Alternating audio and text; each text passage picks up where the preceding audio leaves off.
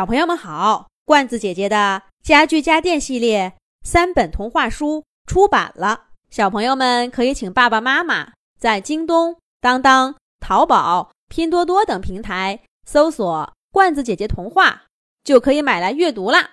这一集，罐子姐姐继续给小朋友们讲《狼王黑帽子的烦恼》第十集。因为乌鸦黑剑提供的线索。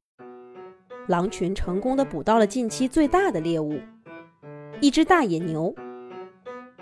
负责传递消息的黑帽子，又在围猎的时候立下大功，彻底甩掉了“娇气小王子”的称号，成了狼群中闪亮的新星。随着一次次捕猎积攒的威望，黑帽子吃饭的顺序不断的往前提。再后来。他告别爸爸妈妈的狼群，有了自己的家。而他跟黑剑的这份友谊，则延续至今。遇上猎物不好找的时节，乌鸦黑剑总能带领着乌鸦家族送来狼群急需的消息。而黑帽子也从不会独霸猎物，只要是黑剑家族的乌鸦，什么时候都能从黑帽子这儿。拿走一份吃的，哪怕有的时候黑剑没有亲自出现，只要那只乌鸦拿着它剑一样的黑羽毛，黑帽子就像见到了朋友似的盛情款待，对他们带来的消息更是从不怀疑。可这一次，究竟是哪里出问题了？黑帽子捏着那根黑羽毛。思忖。俗话说得好，“天下乌鸦一般黑。”这根黑羽毛，说是从任何一只乌鸦身上拔下来的，都没什么不行。可在黑帽子眼中，却清清楚楚的看出了好朋友留下的印记。这羽毛绝不会错，是黑剑留下的。难道是那只送信的乌鸦？你这是什么意思？你是说这肉是我偷走的？那我还说是你自己拿走的呢。我可没有说是你偷走的，我只是说你有时间做这件事儿。这是在吵吵什么呢？一阵吵嚷声扑进黑帽子的耳朵，还不够心烦吗？就不能安静会儿？黑帽子还没看清楚，花耳朵就跑过来了。爸爸，去看看吧，小雪跟阿辉舅舅吵起来了，怎么都劝不住。还有其他几只狼也都有想法，是因为什么？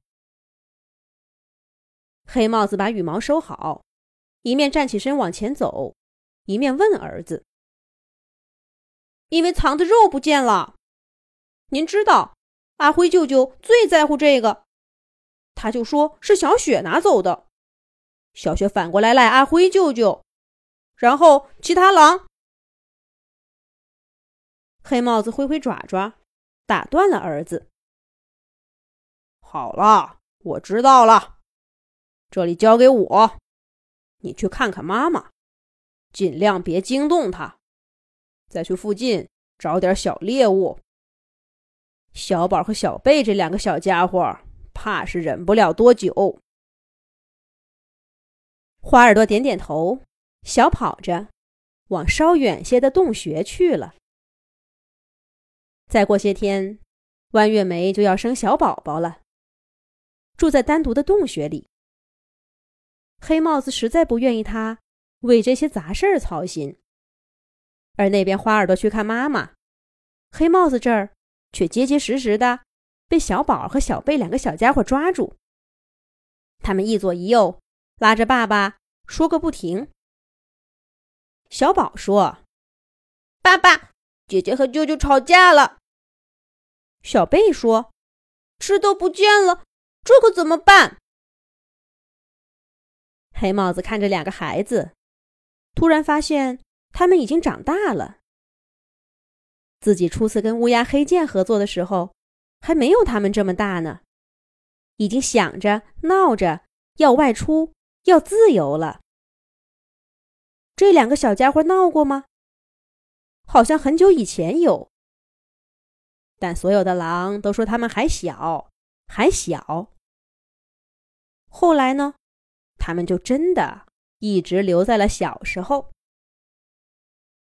狼王黑帽子一边想，一边走到争吵的现场。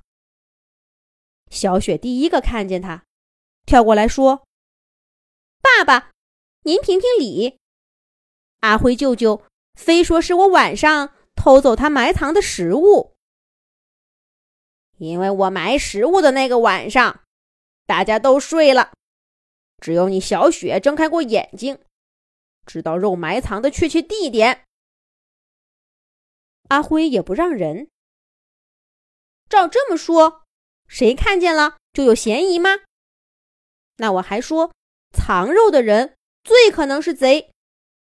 毕竟藏了多少，只有你自己知道。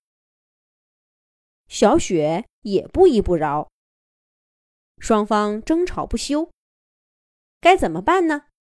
咱们下一集讲。